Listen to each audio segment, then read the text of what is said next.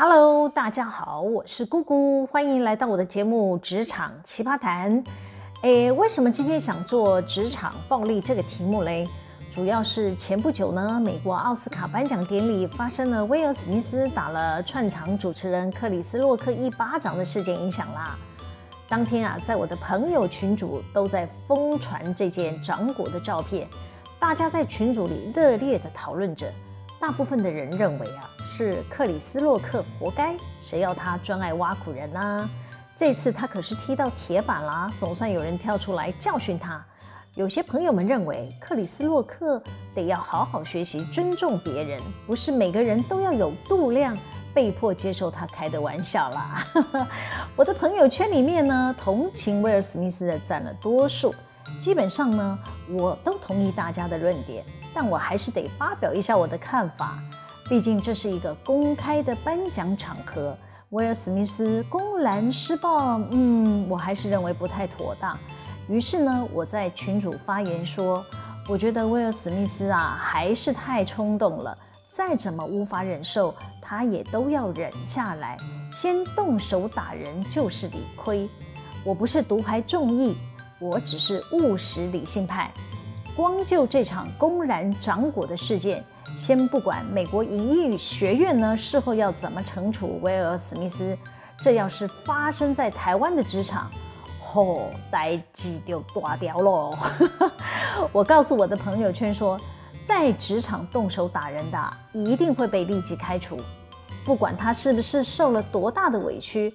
或者被其他人言语暴力的刺激，只要他先动手打人，就得有卷铺盖走路的心理准备。朋友们都觉得不可思议，难道企业里不能给情有可原的人一点改过自新的机会吗？我跟大家报告，没有。职场就是不能容忍任何形式的暴力行为。我先分享一个故事。我曾经待过的一家科技厂，有一个表现不错的领班 B 先生，他是个认真负责的基层干部，深受他的主管 T 先生的赏识，还准备要晋升 B 先生为课长。他们的团队有个技术员 A 先生，这位 A 先生啊，平时在工作上就比较不服从主管的指挥，个性爱计较，喜欢跟同事回嘴碎碎念的人。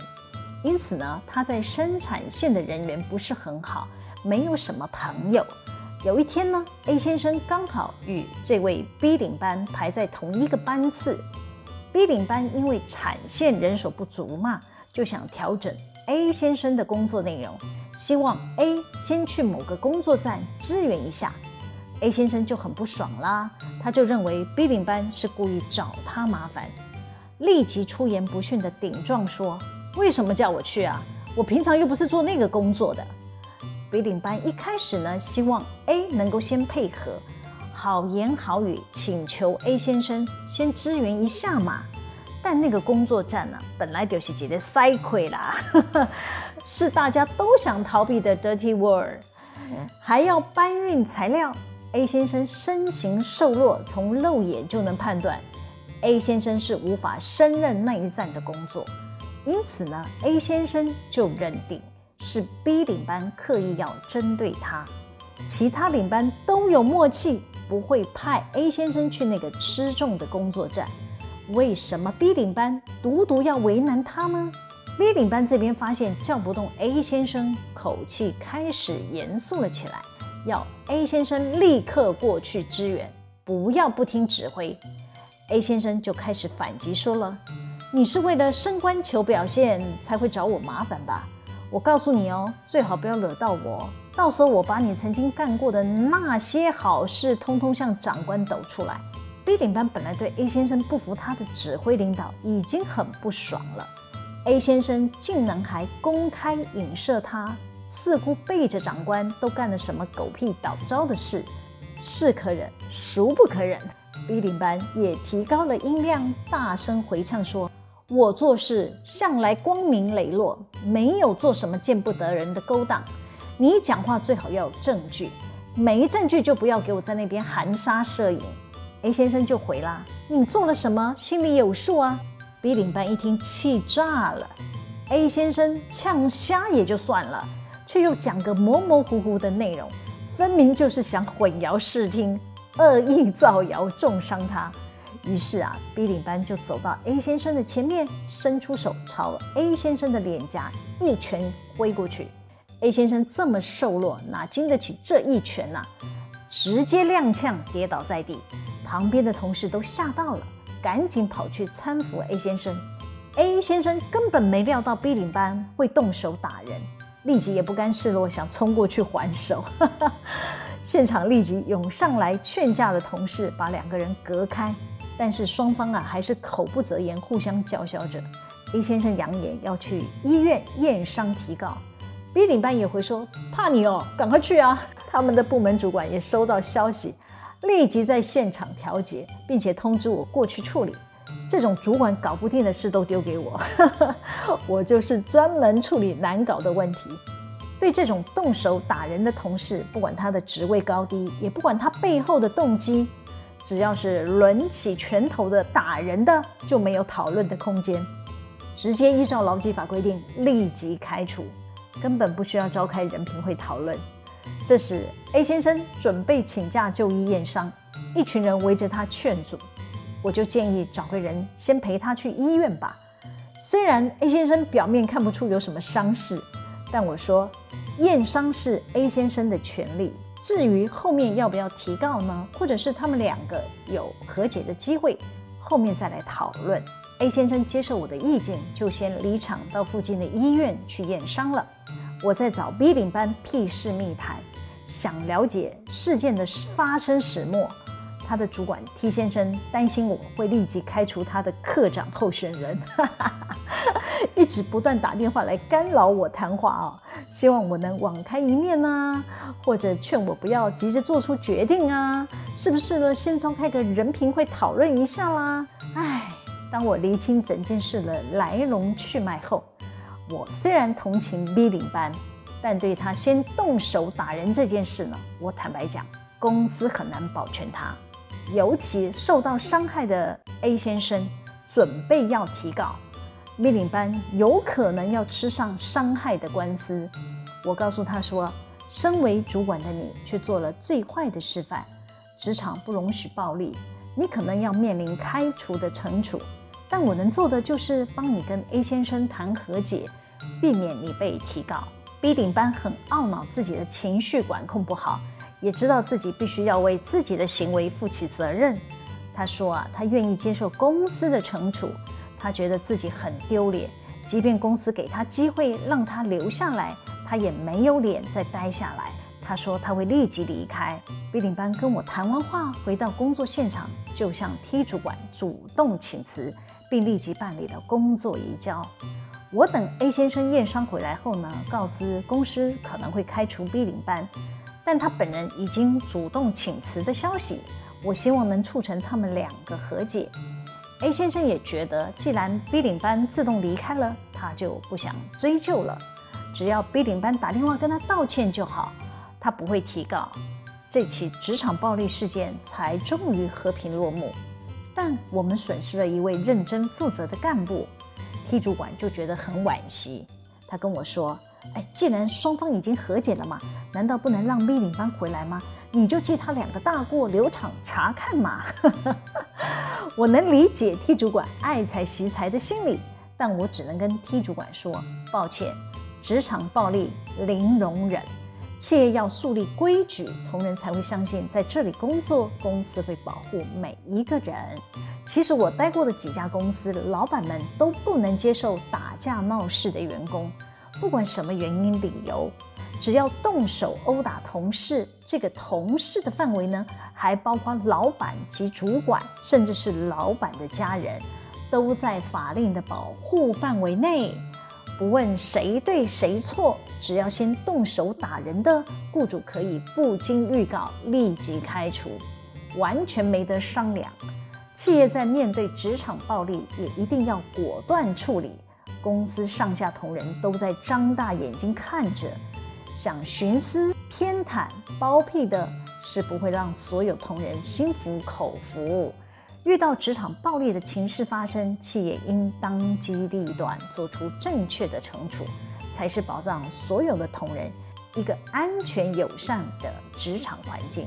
情绪控管不佳的人，也才会引以为戒，自己要想出方法克制自己的情绪，避免在工作场所与他人发生肢体冲突，不然可是会赔上自己的前途。我还处理过另一个暴力事件，也是产线的同仁与外籍移工的冲突。这位产线同仁因为气不过与他同一组的外籍移工偷懒逃避任务，就放话要撂外面的朋友给这位外籍同仁一个教训。当天晚上啊，外籍同仁下班准备骑脚踏车回宿舍，才骑出公司大门口，就被一群骑机车的年轻人围堵。那些人啊，都不是我们厂区的员工。我们的外籍同仁被惊吓到了，从自行车上摔了下来。那群人不仅没有扶他起来，还把他打了一顿。我们警卫保全啊，当下看到不对劲，出声制止，并且扬言要去报警，才喝阻了那群年轻人，没有再动手施暴。但是这一群人呢、随即鸟兽散去了。受伤的外籍义工呢，后来请宿舍的管理员呢陪他去医院验伤，还去派出所报案，很快就锁定是谁干的啦。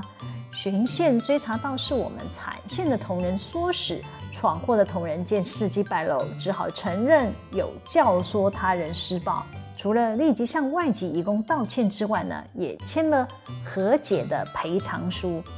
但这位产线同仁呢，虽然没有亲自动手打人，施暴的地点也不是在公司的场域范围内，但教唆他人对同仁施暴呢，恶意嚣张的行径，正常的企业也是不能姑息的。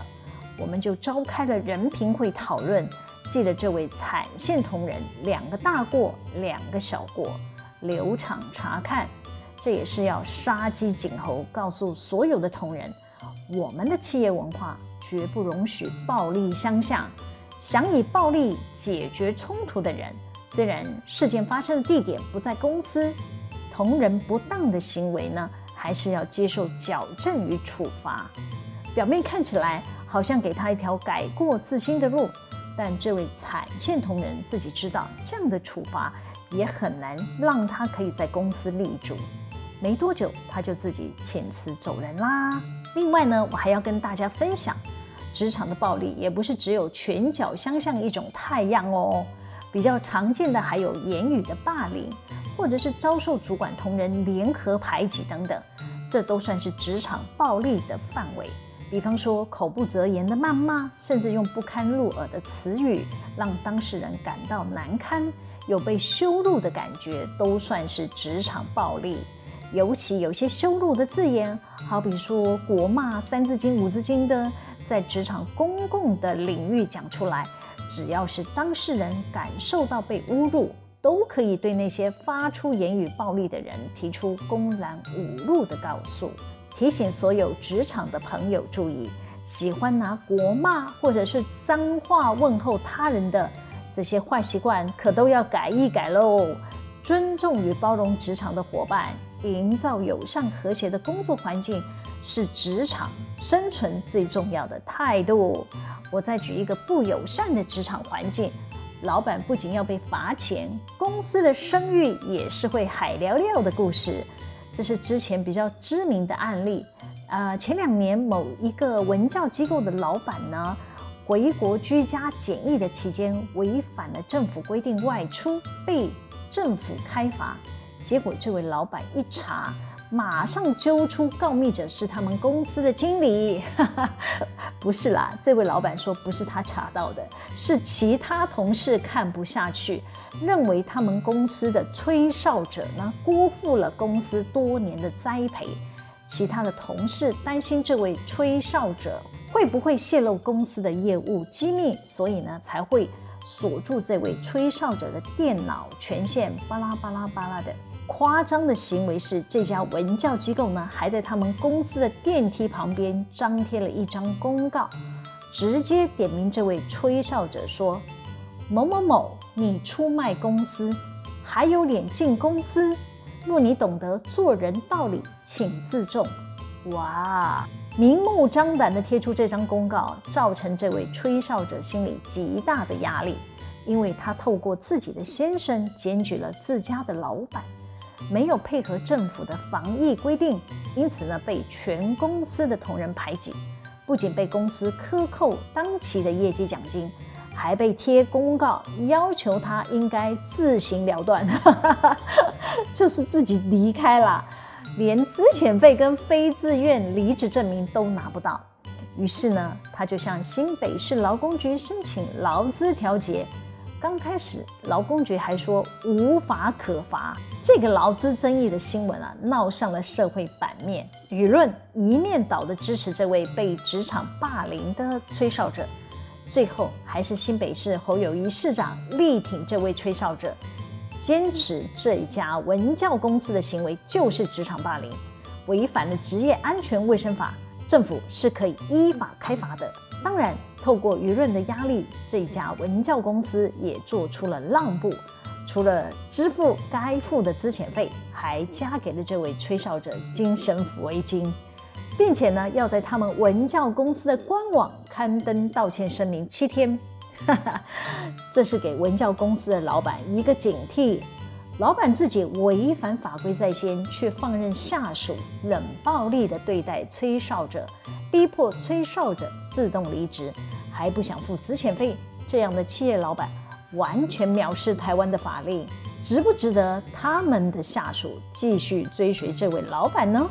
我想大家心中都有一把尺啦，都知道要找对的老板，才可能会有友善和谐的职场环境。